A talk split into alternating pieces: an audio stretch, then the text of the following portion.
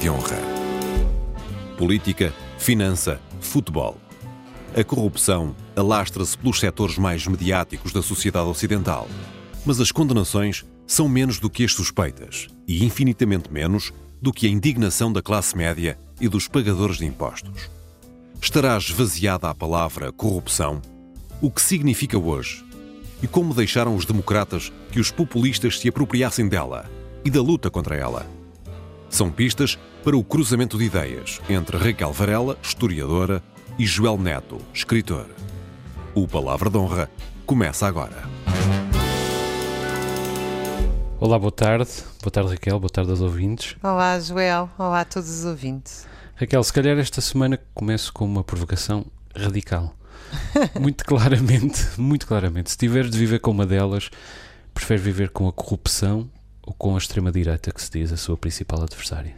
Bom, isso é um bocadinho é, ficar entre a espada e a parede, mas eu, eu continuo a achar que a extrema-direita é, isso é, é um daqueles quizzes que a gente nunca quer responder e, e responde sempre: não quero viver com nenhuma delas. Exato. Mas a extrema-direita, a extrema-direita é ameaça à integridade física das pessoas, não é? A extrema-direita, a definição mais rápida é milícias organizadas para espalhar o terror sobre a oposição. É, é, o, é o fim da liberdade e, portanto, a partir daí não há debate possível. Uhum. Agora, a corrupção, a corrupção é um problema grave na sociedade e eu acho que esta provocação inicial aqui da abertura do nosso Palavra de Honra de hoje é absolutamente verdadeiro. Quer dizer, porque é que isto ficou na mão um, setores. Eu não gosto muito do termo populista, porque acho que o termo populista passou a ser um, um usado pelos neoliberais para designar tudo aquilo que sai do extremo centro. Uh, que tem governado o mundo nos últimos 30 anos e tudo o que não é não está de acordo com o chamado extremo centro, que é um, um nome que eu roubo ao Tariq Ali, um escritor inglês, uh, é apelidado populismo. O populismo tem uma história e tem uma definição que não que é, é diferente de colocar tudo dentro desse saco grande, mas que é verdade que, por exemplo, a mim incomoda-me muito que as pouca gente de esquerda abraça a luta contra a corrupção, uh, porque a corrupção é realmente um, uh, uma decomposição da sociedade. Uh, e a palavra, aliás, tem, muito a ver com isto, não é? Decomposição. Uh, é, um, é um problema gravíssimo que nós uh, paguemos cada vez mais impostos e que tenhamos o sentimento, quanto a mim muito verdadeiro, que cada vez há menos gente a usufruir desse dinheiro, cada vez é menos justa a forma como é gerida a coisa pública e cada vez é mais obscuro. Uhum. O negócio entre público e privado, não sei se é também a tua sensação. Hum, é a minha sensação. Aliás, uh, desde logo, uh, uh, movendo-se, além de se mover em exclusivo pelo ódio, a extrema-direita não tem revelado senão casos de corrupção também. Uh, Bolsonaro chegou ao poder no, no, Brasil como o único homem impoluto eh, do Brasil e já está rodeado de suspeitas de corrupção. Em França, os Le Pen, tanto o pai como a filha, estão cheios de processos, suspeitas, condenações de todos os tipos. Trump andou sempre nos limites da lei, aliás, é isso que os seus advogados fazem, procurar os limites da lei mas não porque, uh, não, porque não queiram uh, incorrer em corrupção por princípio, mas porque a corrupção provada estraga tudo, é má para o negócio. O que me inquieta realmente é que haja uma falta de comparência da parte dos, dos uh, partidos democráticos na luta contra a corrupção e pode-se perguntar porquê. É paradoxal e é, e é inquietante. O facto é que a extrema-direita ficou com a agenda toda e, entretanto, há um grande sentimento de impunidade de que a extrema-direita se aproveita também. É uma espécie de tempestade perfeita, mesmo em Portugal. Nós podemos perguntar quando é que José Sócrates, quando é que Ricardo Salgado vão realmente uh, prestar contas uh, por aquilo de que são uh, suspeitos. Aliás, corre por aí a piada que todos nós já tivemos mais tempo em prisão domiciliária do que Ricardo Salgado, não é? Uma das piadas do confinamento. Sim, em França, ao menos, ao menos as acusações a Sarkozy foram parceladas aqui nós uh, passamos a vida a, a, acrescentar dossiês ao monte, ao mesmo monte de acusações contra José Sócrates e Ricardo Salgado, e assim vamos ficando na expectativa de que haja de que haja E sabes qual é a sensação? Uh, Conto-te esta história pessoal. Eu, eu, eu, coloquei um processo em tribunal que tem a ver com uma questão administrativa e achei aquilo tão indigno que fui para tribunal com aquilo, por uma questão de justiça e de dignidade. E informaram-me nos meios que eu devia, tinha, a expectativa era que eu tivesse os resultados daqui a 10 anos. Isto foi no ano hum. passado. e eu uh, disse: não, mas por uma questão de espinha dorsal, isto é para ir para a frente, nem que seja 10 anos. Uh, e depois, em conversa com mais uma pessoa do meio, que não poderei citar, diz-me assim: o problema é que os tribunais administrativos, no caso, são os tribunais onde o Estado é colocado em causa. Uh, e onde há imensas questões fiscais e administrativas, justamente, e que têm a ver com o Estado. Uh, e, portanto, o Estado não tem interesse nenhum em uh, garantir que esses processos andam para a frente. E, ao mesmo tempo, o que acontece é que as empresas e os setores privados pagam um tribunal arbitral que resolve a coisa na hora. Uhum. Repara bem, o que é que isto significa? Claro. Nós não estamos propriamente, que eu saiba, a falar de corrupção, não tem uma moldura penal, uh, mas nós toleramos um sistema em que as pessoas deixam de ter acesso tem uma extrema dificuldade em questionar o Estado nos seus atos administrativos e fiscais, porque, paralelamente, quem tem dinheiro cria uma espécie de dos seus tribunais privados. Isto é uma privatização da justiça. Sim. Sabes porquê é que yeah. eu te contei esta história? Porque eu acho que a fronteira entre corrupção, tráfico de influência, lobby, uh, quer dizer, a certa altura a pessoa tem a sensação, como se diz, que isto é um povo, não é? Hum, sim, e além disso é preciso sublinhar que uh, os, os, últimos responsáveis por esta por este estado de coisas são os funcionários dos tribunais, nomeadamente os e os juízes, porque têm de combater a corrupção com dois computadores obsoletos uh, a repartir por uma série de, de juízes contra uh, entidades, não vale a pena particularizar, mas entidades munidas de equipas de, de advogados uh, enormes. Agora, é, também por isso a, a, luta contra a corrupção acaba por albergar outras reivindicações que não lhe pertenciam. Uh, por um lado, essas reivindicações que se lhe vão somando fortalecem a luta.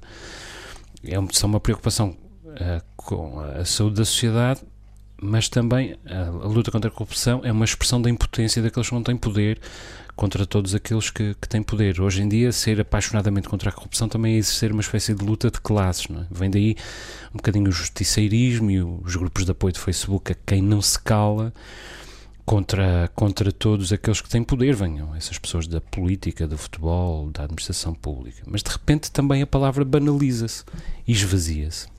E vale a pena dizer que continua a ser urgente travar a corrupção, mesmo uh, estando a extrema-direita a aproveitar-se dela. A corrupção está, está presente no, no mundo inteiro. Está presente nos países ricos, nos países pobres, sempre esteve.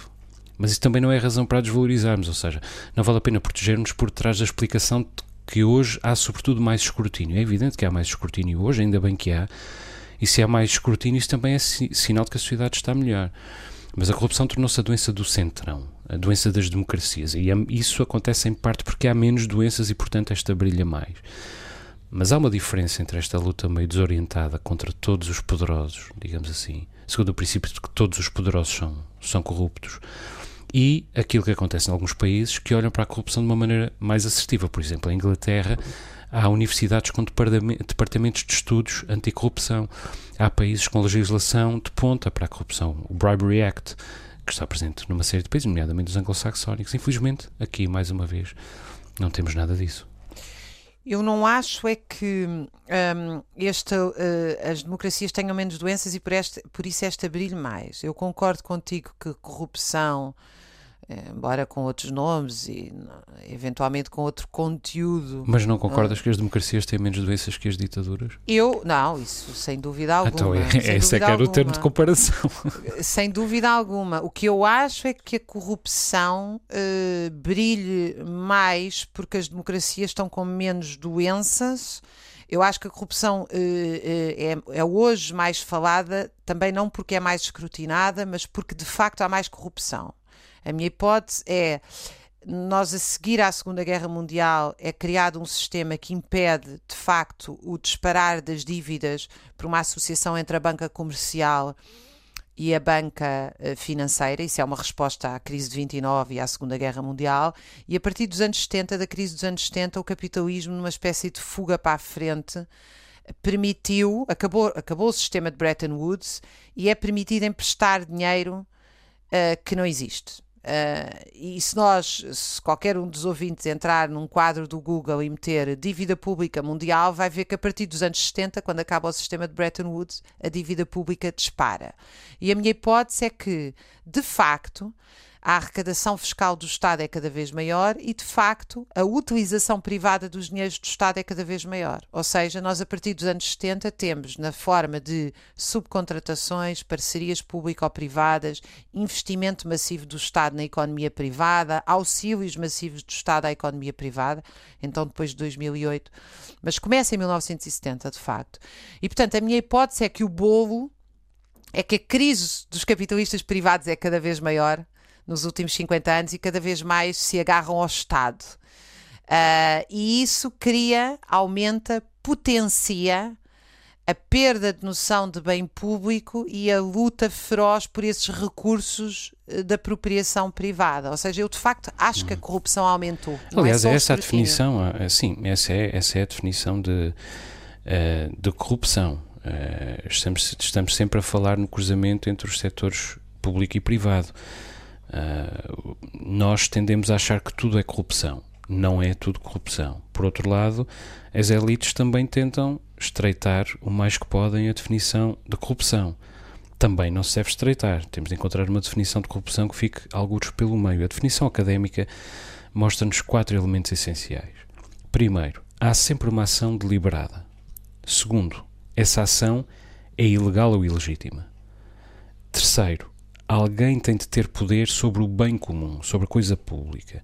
E esse alguém, quarto, portanto, tira sempre um benefício uh, dessa ação. Se estes quatro elementos não existe corrupção, existirão outros crimes, também tipificados na lei, existirão outros gestos fraudulentos que contrariam os fins da lei, mas não existe corrupção. Agora, a corrupção cresceu realmente, como tu dizes, com o império do dinheiro, com a transformação do dinheiro na suprema ferramenta de solidez uh, social é, e, portanto, está na, na, na, política, na finança, na administração pública, na saúde, uh, no futebol.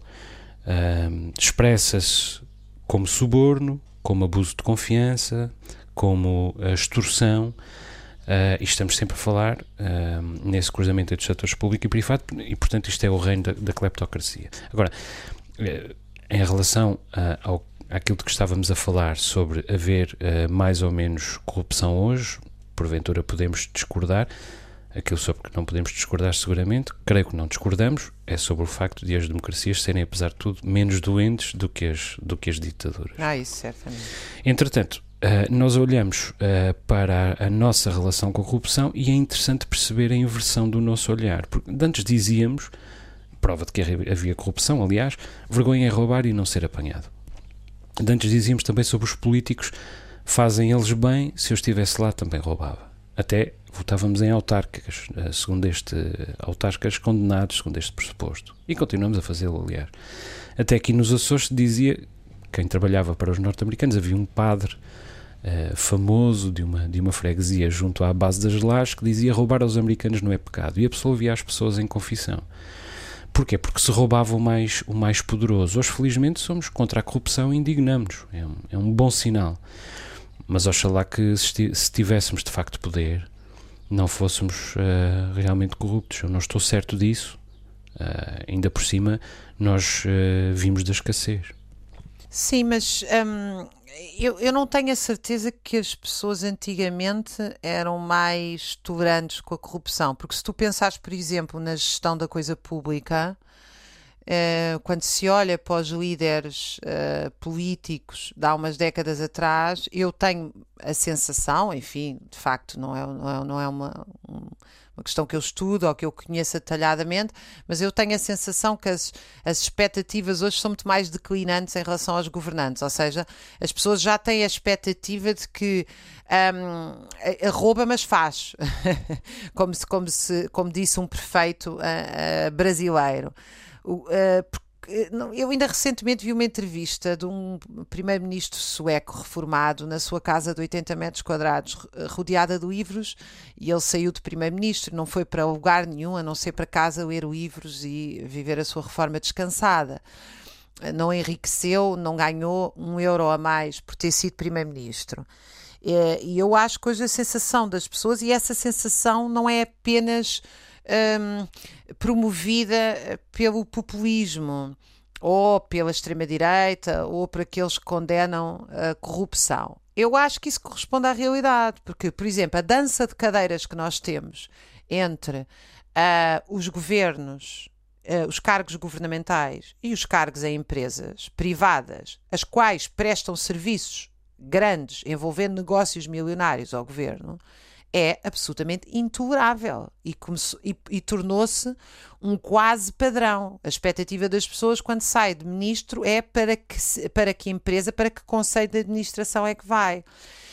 E outra questão que me parece muito importante. Mas vale é a pena nós... não confundir isso com corrupção. Ah, não, uh, isso não, é absolutamente mas... censurável, mas uh, vale a pena uh, tipificar bem este crime de que Claro, não, mas tu estavas a falar do, do crime tipificado. Eu estou a falar de uma coisa mais ampla, que é a, a, noção de que quem está a cuidar da coisa pública e a quem foi entregue o nosso dinheiro uh, e a nossa, o nosso, a nossa representação, que é uma coisa muito séria, que os políticos deviam levar muito a sério, eles não têm o poder, eles representam o poder que lhes damos, momentaneamente, lhes conferimos, é a ideia de que a coisa pública, porque eu acho que quando as pessoas falam em corrupção, não falam especificamente só do crime a que tu assinalaste. Falam do tráfico de influências, falam da falta de ética na gestão do bem público, falam do lobby, eu lembro-me perfeitamente, há 30 anos atrás, enfim, há 20 anos, lembro-me melhor, uh, de um, uh, muitos jornalistas sentiam-se terrivelmente mal em ser, por exemplo, assessores de empresas. Isso era uma, era uma coisa que havia uma espécie de muro intransponível. Como para muitos dos políticos, eu não estou a ver o Mário Soares sair da sua, dos seus cargos políticos ir para CEO de uma empresa privada construir pontes. Quer dizer. Hum. Mas também Não. a verdade é que muitos uh, jornalistas acabaram por transpor essa, essa barreira por, uh, por necessidade. E portanto, uh, vamos a ver. Eu, eu, venho do jornalismo, contra mim falo, embora nunca tenha sido assessor ou sequer considerado tal, tal coisa. A verdade é que. Um, é muito fácil ser-se moralista quando não há necessidade. É mais difícil continuar-se moralista quando há necessidade. E, e, portanto, a história do jornalismo é um pouco a história da queda de um anjo. Eh, eh, quando a necessidade, quando a crise se instalou e se tornou estrutural neste setor, desatámos todos, eu agora uso o plural majestático, desatámos todos a, a fazer aquilo que tínhamos jurado que, não, que, nunca, que nunca faríamos. Agora, o que me preocupa aqui também é um pouco esta lógica, esta ideia, do, nomeadamente esta ideia do Christopher Hitchens que, Hitchens, que dizia: Tu não dizes todos eles o fazem, a não ser que saibas que também o tens feito. Um, somos ou não todos, todos corruptos também? E, e, e, falarmos de corrupção com esta paixão tem a ver uh, ou não com a nossa tendência para, para a, a, a corrupção? Eu penso que, desde logo, nós somos instrumentos da corrupção, uh, mesmo involuntários. Uh, somos instrumentos, muitas vezes, dos, dos poderosos. Muita corrupção acontece aos níveis mais baixos do poder. Os verdadeiramente poderosos sabem bem que a corrupção os suja e, portanto, delegam-na para, para diluir pistas e para dificultarem a investigação. E às vezes até somos agentes ativos. Às vezes nem é precisa, aliás, grande manigância, são pequenas coisas que fazemos no dia a dia. Se não corrupção, fraude. Para usar a tua definição um pouco mais lata, quando estamos a falar de uma série de outras coisas, a fraude é uma coisa que muitos de nós usam, desde logo fugimos aos impostos uh, onde, onde podemos. Uh, e isto tem a ver também com uma circunstância que é a percepção é quase tão importante como a realidade. Às vezes até é mais importante a percepção de que é assim que se vive e é assim que temos de viver. Ou a percepção de que não se pode lutar contra o modo de vida mais ou menos estabelecido. Essa percepção condiciona a conduta individual. Mas nós também Mas... temos muitos exemplos, Joel, de pessoas uhum. que com grandes dificuldades de desemprego eh, preferiram emigrar do que fazer um trabalho que achavam que era ilegítimo, pessoas a quem realmente foi, um, foram Sim, é oferecidas é condições de trabalho que implicavam algum tipo de, de tráfico de influências ou de fraude, fosse o que fosse, e recusaram esses trabalhos. Ou seja, acho que nós temos que compreender as circunstâncias em que a necessidade se impõe às pessoas, mas também compreender que há muita gente que, para dizê-lo de forma muito direta, não dobra a espinha nem nos piores momentos. Uhum. E eu penso que a quantidade de exemplos contrários que nós temos, que é o extremo oposto, ou seja, pessoas que não têm qualquer problema em. Claro, e o ah, número conta, e o número conta, claro, tens toda a Pessoas que não têm qualquer problema em fazer uh, as coisas eticamente mais reprováveis uhum. uh, se tornaram, banalizam uma certa falta de ética na coisa pública, não é? Eu admito perfeitamente que alguém diga, eu não me apetece ir para ministro porque existem uma série de restrições que não me apetece cumprir, eu quero estar na iniciativa privada, etc. Certo, Agora, mas também as é pessoas querem os dois condições... mundos, não é? Querem... mas também é preciso ver as condições que nós temos. Dizer, ainda pouco tempo, uma universidade americana fez um estudo sobre o Afeganistão uh, pós-intervenção militar e percebeu que uh, o Afeganistão era uma miria, era uma rede de corrupção dólar a dólar. Uh, subornos a, a polícias, funcionários públicos, enfim, virtualmente a toda a gente. E essas pessoas estavam todas ligadas em rede e sob a égide um, ehm, da, da elite do país. Esse dinheiro, dólar a dólar, ia parar aos bolsos dos poderosos, pagar, parar de facto diretamente aos, aos bolsos poderosos. E afinal, estávamos a falar de dólar a dólar de um valor na ordem dos 2 mil milhões de dólares anuais, em pequeníssima uh, corrupção. Ora, 2 mil milhões de dólares na economia do Afeganistão é algo uh, do colossal. Tu deste também, exemplo. Uhum. É preciso, é, é, é preciso também perceber que é muito difícil combater a corrupção. Uh, internacionalmente, e a corrupção é cada vez mais multinacional, há graves problemas de, de jurisdição, mas mesmo a nível nacional. Uh, é complicado combater a corrupção porque a corrupção é uma espécie de hidra, não? o monstro a que nascem duas cabeças no lugar de cada cabeça uh, cortada e encontra sempre uma maneira de se atualizar e de se renovar. Nós olhamos para a história, para, para a história recente da corrupção e percebemos que os, os setores corrup mais corruptos a nível mundial eram a energia, a finança e o imobiliário. Mas agora a farmácia, a agricultura industrial e a tecnologia estão a crescer uh, dramaticamente no domínio do, da, da corrupção. E depois, é evidente, temos o incrível papel do, do financiamento dos partidos, como acabamos de, de ver em França e não só. Eu acho que se pode combater a corrupção se se criar um muro intransponível entre público e privado. Quem quer está no público, quem quer está no privado, quem quer vai aos hospitais públicos, mas não vai Uh, quem quer vai aos hospitais privados, mas não vai com dinheiro público. Quem quer faz às escolas privadas, mas não vai com dinheiro público. Quem quer estar no governo, está, mas não vai para uh, CEO de empresas privadas. Uh, ou seja, eu acho que se nós não criamos aqui uma moral uh, intransponível entre o que é o bem público e o que é o setor privado, nós vamos continuar a ter que viver com este drama. Deixa-me só dizer-te que eu acho que há duas coisas muito interessantes que eu queria assinalar, que eu já sei que estamos aqui a ficar sem tempo. é Uma é que os Estados Unidos legalizaram a corrupção. Uh, e chamam-lhe lobby, ou seja, há muita coisa nos Estados Unidos que é ilegal. Mas na Europa países. também temos uh, grupos de lobby, lobby, estabelecidos. E aqui uh, também, né? em Bruxelas é? também.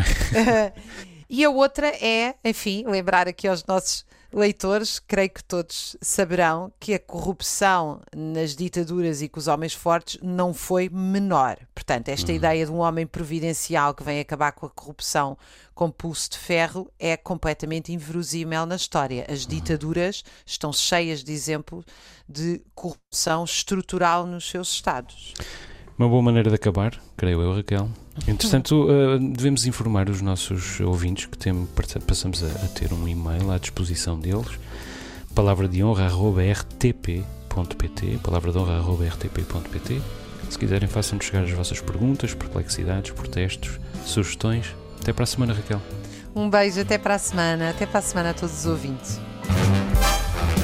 Raquel Varela e Joel Neto voltam a encontrar-se na próxima semana.